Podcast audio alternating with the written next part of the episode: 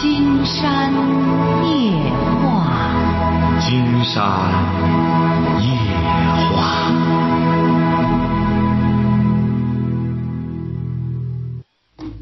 晚上好，听众朋友，我是您的朋友金山，很高兴和朋友们相会在午夜。马上接我们朋友电话哈。哎，你好，这位朋友。哎，金山老师。哎，我们聊点什么？我跟你聊聊我家里孩子的事儿。啊，你孩子多大了？我想叫他上那个辅导班儿，我媳妇儿都不愿叫他上。现在孩子不上辅导班儿没事吧？你孩子多大？九岁了。什么？九岁。儿子啊？啊，女儿。嗯。你要让他上什么辅导班儿？就是家里边的私人老师办的这种的。不是你辅导什么呀？他总得他哪一方面弱或者什么的？他今年这个语文考的不是很好，数学倒行。不是你要让上辅导班，你爱人不让上，究竟你们争执在哪里呢？他那意思就是说让他休息休息。我那意思，他要是不上，我怕他开了学那个课跟不上啊。金山建议您不上哈，您记住了，要老师非得让上。现在有些辅导班呢，就是他们班里的，呃，这个他们班里的老师办的，业余时间想想干什么点儿，那个你全当给老师送礼了，是不是啊？你要不是老师办的，你说社会上办的这种辅导班实在没必要。你要担心孩子跟不上课，您孩子才九岁哈，您是什么文化？我小学文化。你爱人什么文化？我们都是小学文化。小学文化也可以哈，经常告诉你怎么办哈。啊。你要担心小学文化，孩子上几年级了？啊，开了学上三年级。三年级他这课你应该会吧？他英语不会，他现在三年级都开始学英语了，我们都不会英语。英语不会也跟着学学，弄个英语字典一块跟着他学就行哈。跟着他学，主要是提高孩子的兴趣哈。这第一点。不是让让他跟家里边自学，还是上那个辅导班学？哎，这就经常就告诉您了，自学他也得有人帮他。你要想让他一开学跟上课，先让他预习三年期的课程，比上辅导班要强一万倍。他现在上那个辅导班，金山老师啊，上那个辅导班也是。学他那个三年级的，就是上上课的那个。那行啊，你要上也行啊，因为你俩也都教不了啊，你俩都小学文化，那就让上也行。至于说孩子歇歇，实在没必要了。孩子你这么小，还至于累成这样吗？你要家里有这条件，家里有这条件的话，哎，你比如说也也也也不愁这点钱，无非就上个辅导班预习一下功课，因为你俩都没有这种能力来辅导他，所以说也没什么不好。啊，行。好，好了，再见啊！哎，哎哎，喂，你好，你好，是金山老师吗？没错。啊，我我跟你说，我女儿的婚姻的事。你女儿多大了？我女儿二十五了。说吧。八九年的。嗯。我女儿有份稳定稳定的工作，呃，她也没告诉家里，她自己谈了一个朋友，朋友是一个有家庭的，嗯，她还还和她前妻离婚了，和我女儿处的关系也挺好。我现在他给我告诉了我，我们家都不都不同意。金老师，你说怎么办？还还并且有孩子，还带一个男孩不是你见过这男的吗？没有，我没有我们没有，我我们家不同意，并且他这小小男孩也也没学历，单位也不很好。我们女儿是一，我女儿是一个，这个是一个，她是一个呃不错的工作。那你女儿为什么喜欢他呢？谁知道呢？他自己。那你得知道啊！你得问问你女儿。既然你说的男的一无是处，你女儿这么好，为什么那男的是干什么的？男的是在一个企业上干。啊。工厂的。啊。在工厂里干嘛？在工厂里干什么？在工厂就是车间的，在车间里。车间工人啊。啊。啊。哎，我我就我就这一个一个女儿。她爸爸还我还没敢给她告诉，我，她爸爸不知道，知道得不怕气死他。他爸爸。你女儿是什么文化？我女儿是大专。学什么的？呃，学装潢是设计的。哦。小男孩是当兵的，也没他也没学历，关键是有孩子。哎呀，我们家现在都不同意，就是现在瞒着他爸爸了，没让他爸爸知道。嗯你说金老师怎么办？你说是，我现在想呃找人去去那小男孩那单位上去找他，跟他谈谈行吗？这还用找人吗？你不能去吗？你为什么非得还找人？给人家谈什么呢？人家肯定会说，又不是我看什么，你女儿愿意，我怎么办呢？你说你让人家，你闺女愿意，你闺女什么意思啊？你不让她谈，你闺女什么意思啊？都不同意，你闺女什么意思啊？哎呀，他现在就是迷上边了，说这小孩多好多好，关键是有孩子。咱现在说单位咱不说，他现在做是有有个小男孩，并且并且离婚了，判给他了。你咱不能一个好好的一个小姑娘寻一个这样家庭啊，是吧？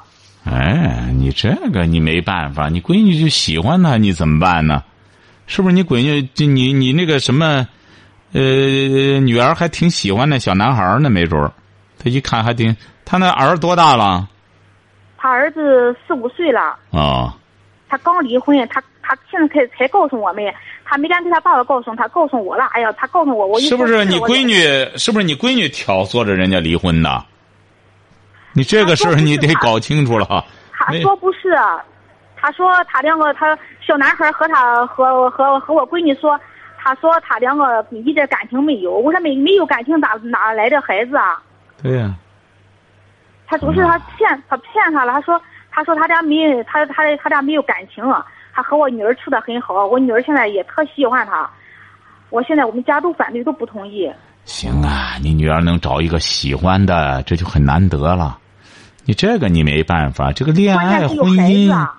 他这个恋爱婚姻，他本身就受法律保护。您闺女一门心思的和人家好，你想想这位女士，那人家说宁拆一座庙，不拆一座一桩婚呢。你说金山能煞费苦心的和您去怎么想办法把把您闺女和人拆开吗？你想想，我现在是这样打算的，只要他要同意，他要是坚决不回头，还是跟那小男孩儿小男孩儿处，我就现在我就是我我豁上了，我就是不要他了，等于没有这个闺女养，我现在等于等于白养他了，你几个孩子啊？就他自己呀、你为什么要这样呢？你为什么要这样呢？你为什么不能听听他为什么要选择这个人？你就这么不信任你女儿吗？您就觉得你女儿整个就是眼看不见事儿吗？您再怎么说的话，您女儿选择的这个人，那指定他有可取之处啊！你作为对你女儿的尊重，你也应该，你要实在自己。你担心女儿拿不准，你起码你得了解了解，究竟这个男孩子的魅力在哪里呀、为什么您的女儿这么上赶着？人家就在个工厂里边打工，还带着个闺女，还还带着个男孩儿啊，还带着个小小子，为什么您女儿就这么上赶着呢？你得去了解呀、您不能这个拒绝拒绝接触啊。他也没告诉他也没告诉我们，他已经谈了，他们他们已经谈了半年多了，他才告诉我，嗯，他才告诉我，他没他每天跟他爸爸告诉，他跟我告诉呢，他怕他爸爸不同意，他跟我说的，我一跟我一说我就反对了，我就找找找朋友找亲戚亲戚朋友给他劝说，不叫他跟他来往了。那不行，你这样你得接触一下。你既然你闺女将来还要找，那么还要找，你认为找一个哎没结过婚的，没干什么的，你以为那孩子就消停啊？最终要你闺女找一个不靠谱的，倒是没孩子，和他生个孩子跑了，你闺女自个儿带着，那不也是很麻烦吗？你现在你闺女和他在一起，你闺女还能再生？你得先了解了解这个孩子。你要实在觉得这个孩子不行，确实不行，然后你给你闺女提出一个方案来。他要再不接受，他一再说好，你连见都不见，你上来就光反对，你这样反对的结果，只能你闺女慢慢的由由由地上变为地下，悄悄的继续和他来往，继续来往的结果，他俩还挺刺激呢。哎呦，哈，偷偷摸摸的，哎，这到时候还在这边糊弄着你说瞎话，他越谈越有意思，你还不如彻底放开。放开之后，你们去了解，让这个男孩也到你们家里来，慢慢慢慢的，你闺女要是感觉到，哎呦，这还带着孩子，孩子也不听我的，结果是你看他这经济上也不行，将来再生了孩子，再养孩子也是麻烦。他慢慢慢，你闺女正在热乎劲儿上，他还没找着个合适的，找了个男的，他一旦陷到里头了，你甭说一个男孩儿，他就仨男孩儿他也乐意呀、这个女孩子一旦陷到这个女孩子一旦陷到这种这种所谓的爱情里啊，她智商啊是很低的。关键你闺女呢，她也你比如说，你在这之前你又没有很，她也没有很好的一种生活经历，你让她干什么了？你光看着你自个儿闺女好，你得看看人家那个人儿，接触一下，晓得吧？给他告诉，给他谈的，给他提的朋友都是单位不错，家庭也跟我们差不多了。他就是不，他就是不见。啊现在见了吧，没发现；见了吧，见了就不是挑毛病，就是说话不好听啊，就是太胖了，光挑毛病。他现在就是找借口，现在就是和那小男孩好。你见过这个男孩长什么样吗？我没见他，他叫我见起来，他说妈，你去见见吧。我说你谈。经常告诉您哈，您闺女啊，现在有些女孩子啊，呃，他这个品味达不到一定高度的时候啊，她不是以这个郎才来取人的。现在你不知道，现在在你闺女这个年龄段再往下，这些女孩子啊，流行的非常流行的是贪色。哎，越是干什么，哎，长得行就行，了，这玩意儿将来再干什么，他主要是贪色。没准这小伙子你觉得一无是处，可能人家长吧的不错，长得的不错长得啊。还可以。他说长得长得不错，个子个子也挺高的。长得不错，这硬件好就成了。这种男孩儿你闺女又这食色，现在这不说食色男女吗？既然食色，那就不好说别的了。人家现在有些男孩儿只要是长得好，人家就就吃这个，长得好就足够了。女孩子都上赶着，那你闺女她吃这一口，你怎么办？是不是啊？你这个事儿，你也是女性，你应该晓得，你冷静下来了，你现在明白了，活明白了。你闺女呢？你代替不了你闺女走这段路。你比如说，按道理讲的话，她离婚那一次，你闺女应该去了解了解，为什么？为什么人家原配那个和她生了孩子了还离婚了他说？他他他对他对他跟我闺女说，他他俩一点感情没有。这种说法呢这种说法就不对。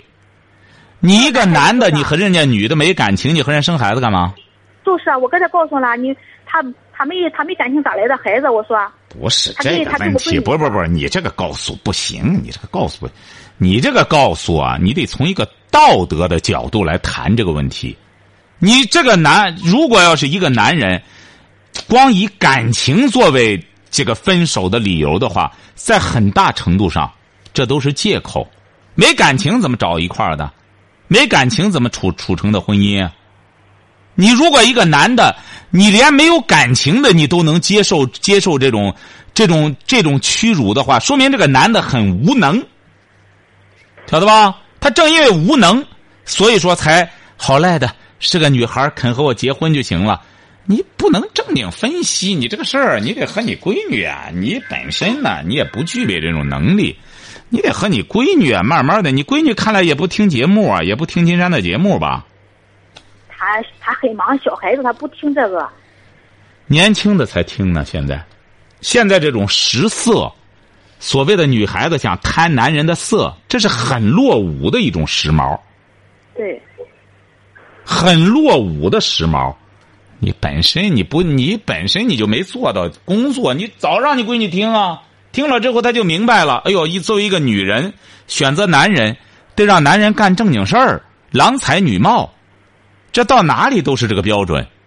你就你食色可以，你有这个资本可以，你有这个资本，那人家那个那个演《西游记》的那个迟重瑞，找了个女的，比他大着十多岁，人现在过得可好了。人家那女的是首富，什么华人首富，这养得起呀、这有的是钱呀、你这你这个你你你没这个条件，尤其是女的。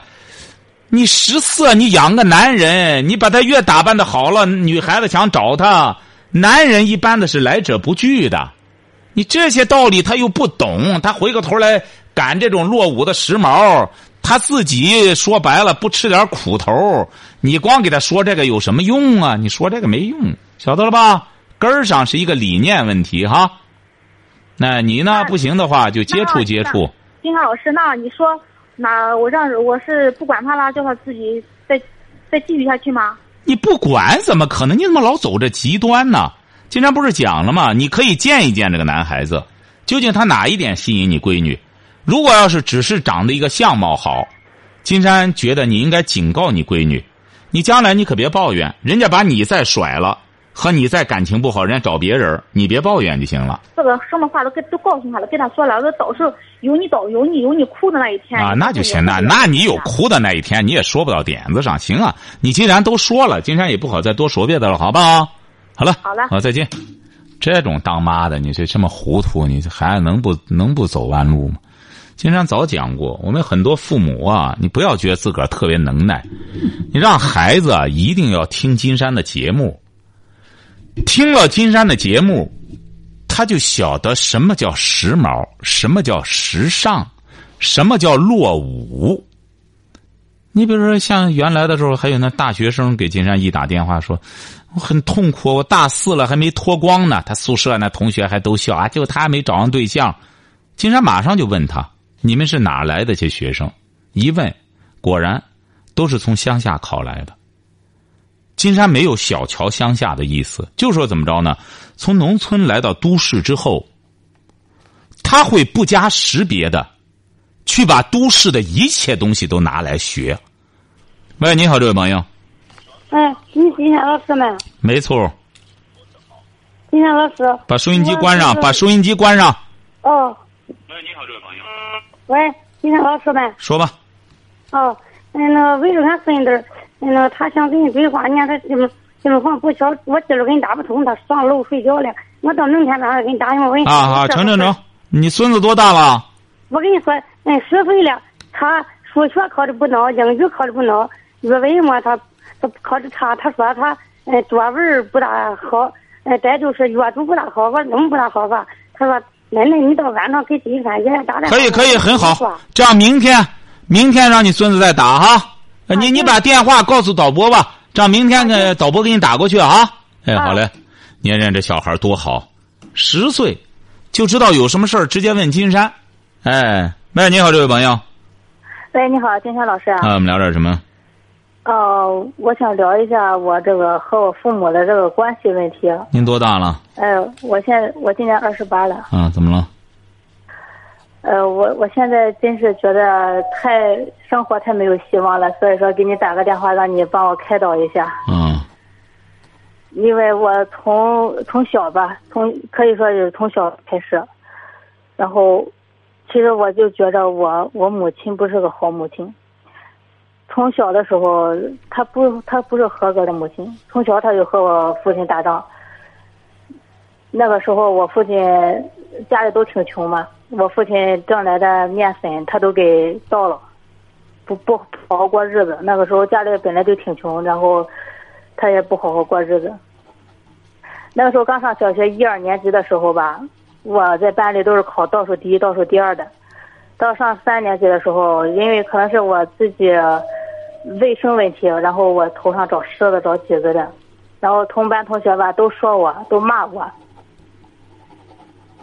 再一个问题呢，就是我母亲，我感觉是我母亲给我的影响。所以说我在学校里边表现，那个时候老师给我给我的评价就是经常上课好走神儿然后上小学三年级的时候，我同学都骂我了，我把这个精力慢慢的就不知道怎么回事，就是转移到学习上。从小学三年级开始，我就考班里的十来名，十来名，然后到四年级考前十名。但是说在学校里边和同学，同学经常的骂我，我就和同学经常打仗。然后上完初中，初中考高中，考高中那年，呃，复读的时候，复读的时候，然后同班同学都没有人就骂我了。我当时我就觉得心里就找不到一个平衡点了。从那个时候开始，我就觉得学习就没有希望了，我没有动力了。那个时候我回来，我回来之后写作业，我给我妈说，我说那个学不下去了。我妈也不说是好好开导我，那时候我精神支柱都没有，一点都没有。但是还是最后我糊弄着就考上高中了。考上高中，上了高中之后，那上初三复读那年的时候，我就跟家里人吵架，就是因为我自己找不着个平衡点，我心里有怒气，有这个。气我撒不出来，我和我父母吵架。上了高中一军训，军训我就开始住校了。住校那个时候我就开始就是有点后悔，那个哎，从那个时候我就学习不在状态，一直到现在我二十八了，我和我父母关系一直不好，跟他俩吵架，吵架吵完架我心里就就就后悔，然后我现在金山老师，我现在我上班去我都觉得没有希望，我我都觉得没有劲儿，你知道吧？嗯，真是不知道怎么活了。是你和他们吵完架，实际上你心里也挺难受。是啊。对对，嗯，我这是怎么办？我不知道怎么好好活。没错。现在就是说，实际上这位这个女孩谈的这个问题啊，金山觉得，哎呀，我们有好多人啊，不要认为自个儿觉得多么称职，或者自个儿多么什么，实际上，像这个女孩，她起码敢于面对这个问题。但是她讲了一个。金山老师。对他讲了一个非常客观的问题，你想这么小的孩子，起小，身上长虱子，被其他的同学歧视，你想想那么小的小孩，他自己怎么来对自己的行为做出解释？所以说，金山记得在十多年前就提出一个问题来，我们总在说可怜天下父母心，实际上在某种程度上讲，也得可怜天下儿女心。有很多父母是不称职的，哎，有些父母是不称职的。你现在结婚了吗？还没结婚？没有。还没找对象？没有。你就是高中毕业吗？对。高中毕业现在。是啊，我高中我高中三年，我都不知道我是怎么混过来的。嗯。我没有，我没有说是和别的坏孩子似的。我在学校里打架的捣乱，我是在学校里面想着学就学不进去，嗯，老痛苦。你现在已经工作了哈？工作了。您不是济南的哈？是啊是济南的。哦。哎呀，你家你姊妹几个？姊妹两个，还有一个弟弟。啊。经常给人出个主意哈。嗯。嗯。第一点呢，经常告诉您哈，像您这样的家庭也不止一个，你晓得吧？说白了，有一些呢，比你这妈做的还差劲儿，晓得吧？你首先要认识到自己所处的这个位置。你知道吧，金山老师？嗯。我爸爸不是济南的。嗯。他姐姐上济南来之后，没有地方去，住在我家里。嗯。我妈就能当着我姑姑的面就骂我姑姑，把我姑姑赶出去。然后我爸爸这边亲戚都没有上门的。不是这个都很正常。今天觉得你妈呢，她就习惯于这种这种野蛮的方式处事了。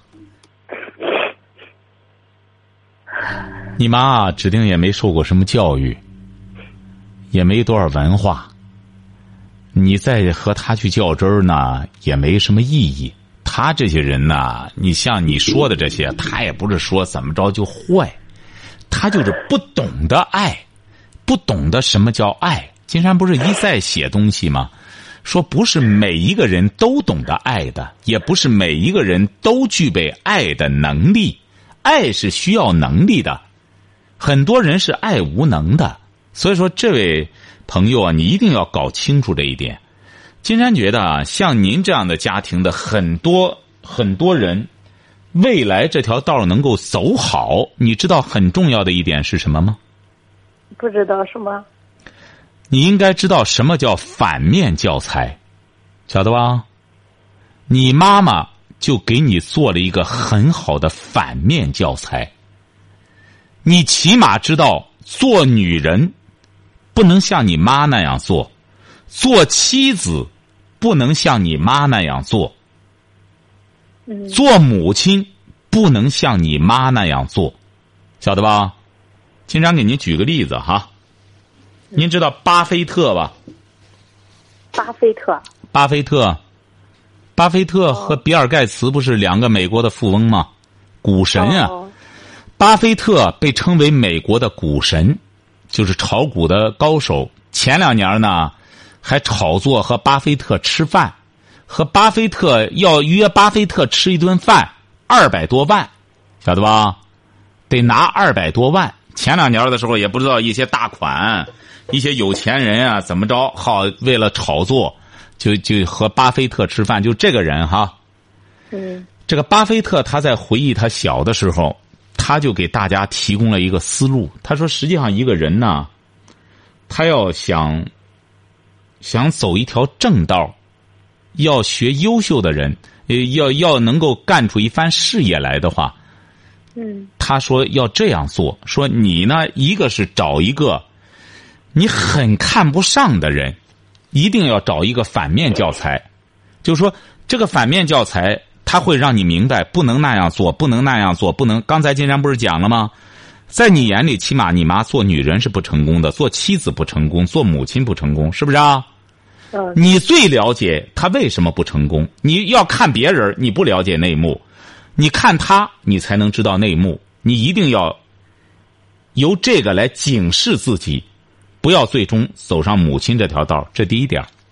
嗯第二点，他说你再找一个你非常喜欢、非常崇拜的人，就看他是怎么做人的，然后跟着他学做人。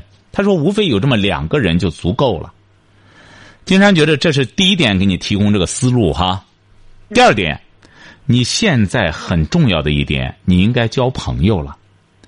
你作为一个女性，和父母的那一段恩恩怨怨，也不要再抱怨他了。你母亲这一辈子也很可悲，你不要认为她是幸福的，他更痛苦，他的这一辈子很可悲。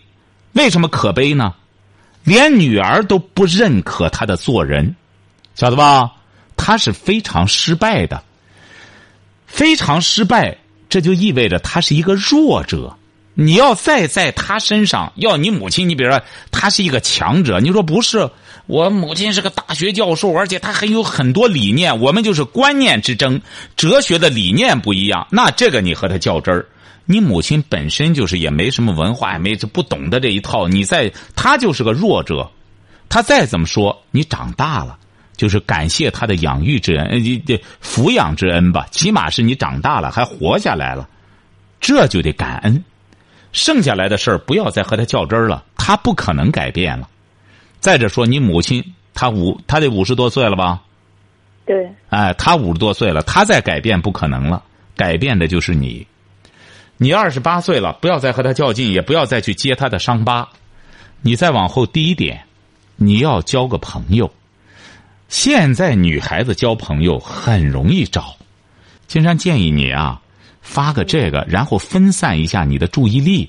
你应该干你自己走的这条道。你爸妈再怎么着，生俩孩子把你们养大了，他们是成功的，而你的任务还没干呢。你再往后，你也得经营家庭。你将来经营一个丈夫，你看你能处好吗？你千万别到那时候，哎呦，难怪我妈那时候这样，男的还真不是东西。你要这样，这就说明你和你妈一样失败，晓得吧？嗯，明白。哎，你再往后走吧。你这个道如果要是老不走的话，你老在陷在这个窝子里，那你就是个苦窝子。再就你老和你妈妈在叫板的话，那你俩只能相互伤害，两个弱者相互伤害，都是亲人，两个弱者相互伤害。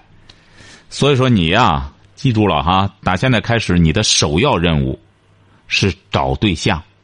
除非你说我独身主义，我出家了，就像前段时间那个，呃，那个那个学生一样，是怎么着？大学毕业还是中学毕业就出家了？大大学毕业啊，大学毕业，对，你要说我出家，我修行了，那另另当别论。你要说我找对象，说白了，在某种程度上讲，金山觉得你出家容易，但你要找对象、经营家庭、经营婚姻，这个难，晓得吧？嗯就和这个人动辄就我要死了。金山说死不算能耐，死死太容易了，一闭眼一刀的事儿，接着就全完了，一切结束了。但活着不容易，晓得吧？嗯。所以说，金山希望你呢，接下来的时候，先找对象吧，好不好？嗯。喂，你好，这位朋友。哎，金山老师吗？哎，我们聊点什么呀？我想，我是你的忠实听众，金山老师。啊。我想问一下我的情感的问题。你多大了？我今年四十五。啊，你是怎么离婚了？没离婚，我在我在外边打工呢，接触了一个女女的。就是说你没结过婚。